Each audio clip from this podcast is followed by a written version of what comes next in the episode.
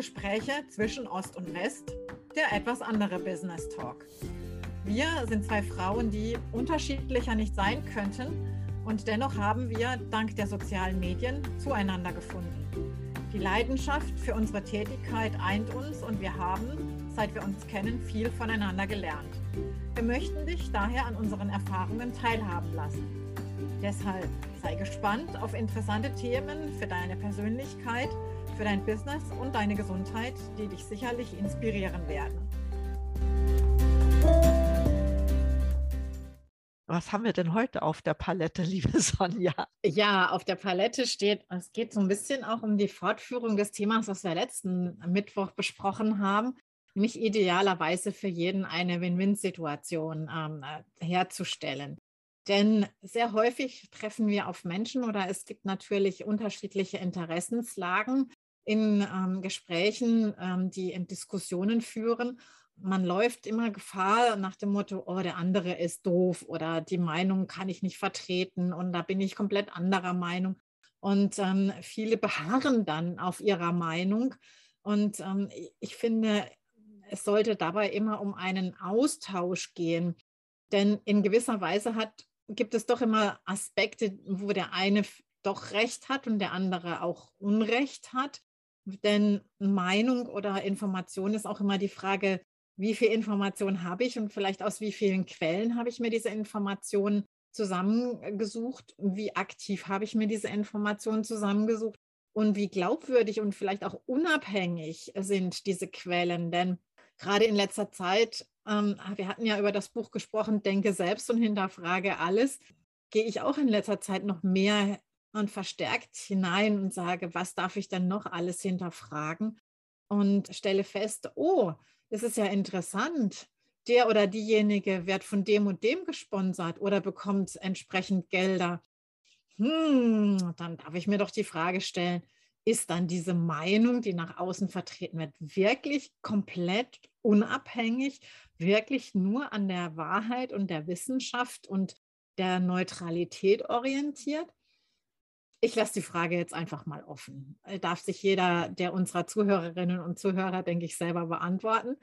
Ja, und deswegen mit diesen, um wieder darauf zurückzukommen, auf dieses Thema Diskussion oder den eben erstmal zu verstehen, erstmal den anderen versuchen zu verstehen, seinen Standpunkt ähm, rauszufinden, wo er herkommt und dann aber auch zu sagen, ich verstehe dich. Denn aus der Sicht und die, die ja, sagen wir mal, diese Informationen, die eben vorliegen, sagen, kann ich das durchaus nachvollziehen. Und wenn jemand sagt, ich bin halt wütend, weil dieses oder jenes ist, dann ähm, auch in einer Reklamationssituation, beispielsweise im Verkaufsgespräch, ist es wirklich ein, ein Zaubersatz, der dann sagt, ja, verstehe ich, kann ich sehr gut nachvollziehen, würde mir an deiner Stelle genauso gehen. Und damit nimmt man erstmal so ein bisschen den, den Wind aus den Segeln und sagt, wir haben ja eigentlich eine gleiche Basis.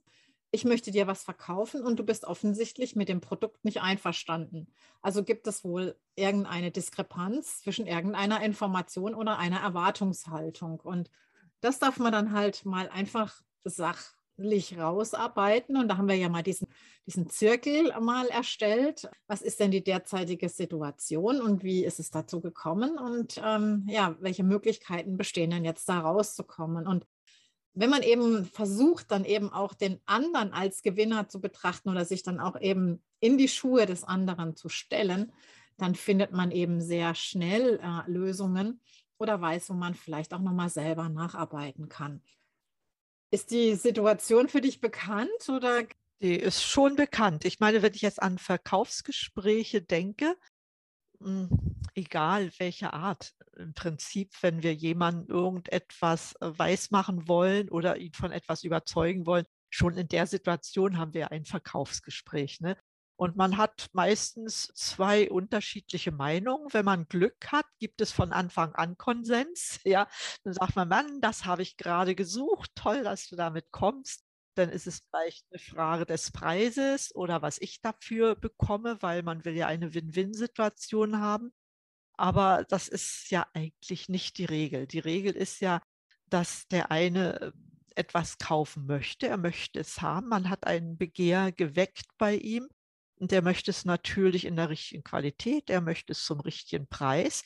Und der andere möchte es natürlich verkaufen, möchte den Preis so hoch wie möglich haben. Aber er möchte auch einen Abschluss haben. Ne? Also das sind dann diese zwei Sachen, die aufeinandertreffen. Und gute Verkaufsgespräche enden wirklich damit, dass man, dass beide Seiten zufrieden sind.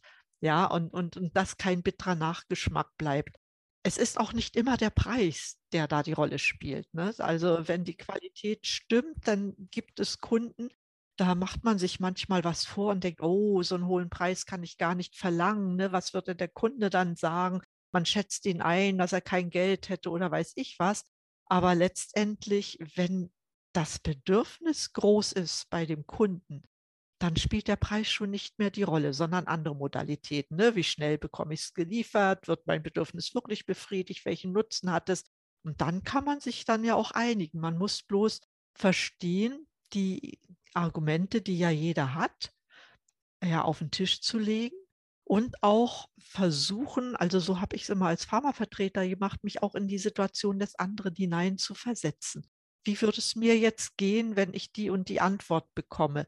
Ne, meistens haben wir sehr, sehr viele Fakten, aber es sind ja nicht immer die Fakten. Es ist auch das Gefühl, was wir dabei vermitteln. Und wir verkaufen ja auch nicht irgendeine Ware, sondern wir verkaufen Gefühle. Was, was empfindet der Kunde dabei? Und dann sind wir, glaube ich, schon auf der richtigen Seite, wenn wir das verstehen, rüberzubringen. Ja.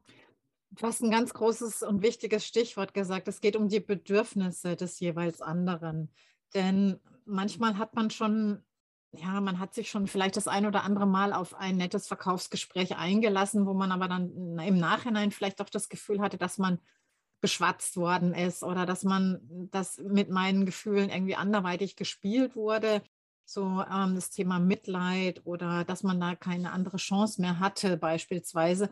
Aber zu sagen, wenn ich eine Win-Win-Situation habe oder mir auch ganz offen jemand sagt, ähm, der Preis aus dem und dem Grund ist zu hoch und ich die Chance dann eben nochmal habe, auch nochmal reinzugehen und meine Kalkulation beispielsweise zu überprüfen, ähm, um eben dann auch vielleicht selber zu sagen, oh, ähm, so ist es mir letztens gegangen, ähm, da ist wohl was nicht richtig im, im System verankert worden.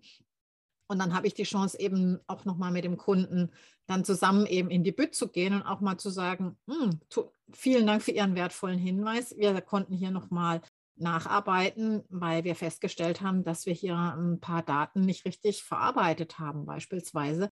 Und ähm, das Thema Bedürfnis und auf der anderen Seite aber auch so der Aufbau einer Beziehung zum, zum Kunden und den eben nicht wie so eine Art, wie so eine Konservenbüchse wieder ins Regal zu stellen, so nach dem Motto, sondern zu sagen, es ist mir ehrlich daran interessiert, tatsächlich eine längerfristige Kundenbeziehung da entsprechend aufzubauen und die Fragen auch so zu beantworten, die der Kunde hat oder der potenzielle Kunde hat, damit er dann auch eben seine ja, seine Entscheidung gut treffen kann, ohne dann hinterher vielleicht in eine Kaufreue ähm, zu kommen oder eine kognitive Dissonanz zwischen der Information, die ihm vorliegt und weshalb er auch eine Entscheidung getroffen hat und dessen, was er dann nachher vorfindet oder wie er sich dann nachher mit dieser Entscheidung fühlt. Und äh, je mehr Fragen ich eben und diese, dieses gute Gefühl im Vorfeld ja, herstellen kann und eben nicht versuche, nur auf meinen Abschluss zu drängen, desto langfristiger und desto wertvoller ist eben dann auch diese, diese Kundenbeziehung und die hält dann auch, wenn es mal Stürme geben sollte, auch mal äh, Reklamationen oder auch vielleicht Dinge, die mal irgendwo im Alltag tatsächlich auch mal schief gehen, weil shit happens, äh, es ist einfach so. Und ähm, wenn das aber auf einer stabilen Basis funktioniert und einer Offenheit und einer ehrlichen Kommunikation, dann äh, ist es natürlich auch wieder ein äh, hervorragendes Fundament, auf dem sich auch dann mal so ein Sturm aushalten lässt. Genau. Und ich meine, wenn man auch manchmal so einen hohen Preis verlangen will, ne? was ja auch legitim ist. Ne? Eine Leistung hat ja ihren Preis und man merkt, äh, der Kunde zögert, ne? weil er vielleicht auch gar nicht äh, in der Lage ist, diesen zu bezahlen. Aber ich denke, man kann vieles auch durch entsprechenden Service wettmachen. Ne? Wir, wir haben ja die Möglichkeit auch, äh, nicht Rabatte unbedingt, aber auch äh, das in Teilraten zahlen zu lassen. Wir haben die Möglichkeit, einen verbesserten Service anzubieten, was dann für den Kunden äh, lukrativ ist und er sagt, ah ja, dann ist der Preis doch entsprechend gerechtfertigt. Ein Kunde, der bei mir gekauft hat und zufrieden ist, der kauft mit Sicherheit auch ein zweites Produkt. Ja, das kann manchmal etwas dauern, ne? aber er wird, wenn er zufrieden war, immer wieder zu seinem Verkäufer zurückgehen. Ja, und selbst wenn andere preiswerter sind, ne, selbst das. Und wenn das Thema darum ist, ähm, ja, nicht nur preiswerter zu sein, da gibt es auch eine interessante äh, Geschichte in diesem Zusammenhang, komme ich gleich drauf zurück. Man hat ja auch die Chance, manchmal bei Produkten oder bei Produktpackages dann zu sagen, eben nicht zu sagen, nee, ich gebe jetzt mal eben 30 Prozent Rabatt. Das finde ich jetzt dann auch unseriös. Also da würde ich mich als, als Kunde nicht glücklich damit fühlen, weil ich dann das Gefühl hätte, dass von vornherein die Kalkulation nicht richtig, ähm, des Produktpreises nicht richtig erfolgt wäre, sondern wenn dann zu sagen, ja, zu dem Preis muss ich das Package anders basteln, dann kann ich nicht das gesamte Package anbieten, sondern dann muss ich den und den Baustein rausnehmen und kann eben auf die Art und Weise dann eben mit dem Kunden in einen Konsens kommen.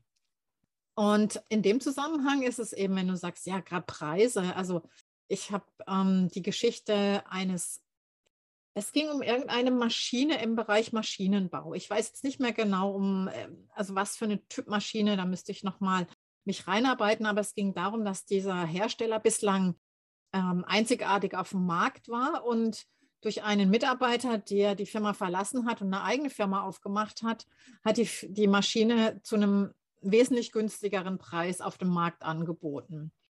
Und jetzt war es so, dass die Ursprungsfirma, der sind ganz, ganz viele Kunden sozusagen abgesprungen und sie erstmal nur auf den Preis, den Verkaufspreis geguckt haben und haben dann sehr lange auch mit einem Experten zusammen überlegt, so nach dem Motto, wie können wir darauf antworten? Und ich glaube, das ist eine Situation, die wir auch sehr, sehr häufig kennen. Und dann sind sie drauf gekommen, dass nachher, das ging dann, man braucht dann ab einer bestimmten Zeit bestimmte Ersatzteile. Und diese konnte eben dieses Ursprungsfirma oder beziehungsweise Verschleißteile, also die wirklich regelmäßig ausgetauscht werden mussten. Ich weiß nicht mehr, ob es um Bohrer oder Schneidgeräte oder sowas in der Richtung ging.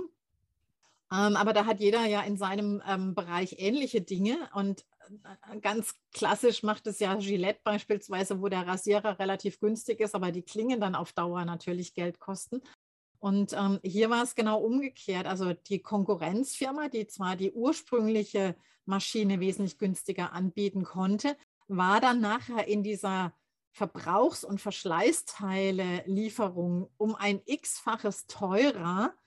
Und damit konnte der Wettbewerbsvorteil wieder vom Ursprungshersteller angenannt werden, zu sagen, ja, im ersten Moment, wenn du da nur kurz drauf guckst, kaufst du günstiger. Aber wenn du dir den gesamten Lebenszyklus deines Produktes anschaust, dann kaufst du zehnmal teurer. Und da darf man dann halt auch mal in solche Bereiche reinschauen, zu sagen, wie sieht denn der gesamte Lebenszyklus beispielsweise eines Produktes oder auch eines Services beispielsweise aus, ähm, wenn man es eben äh, denkt, dass das über längere Zeit eben genutzt werden kann.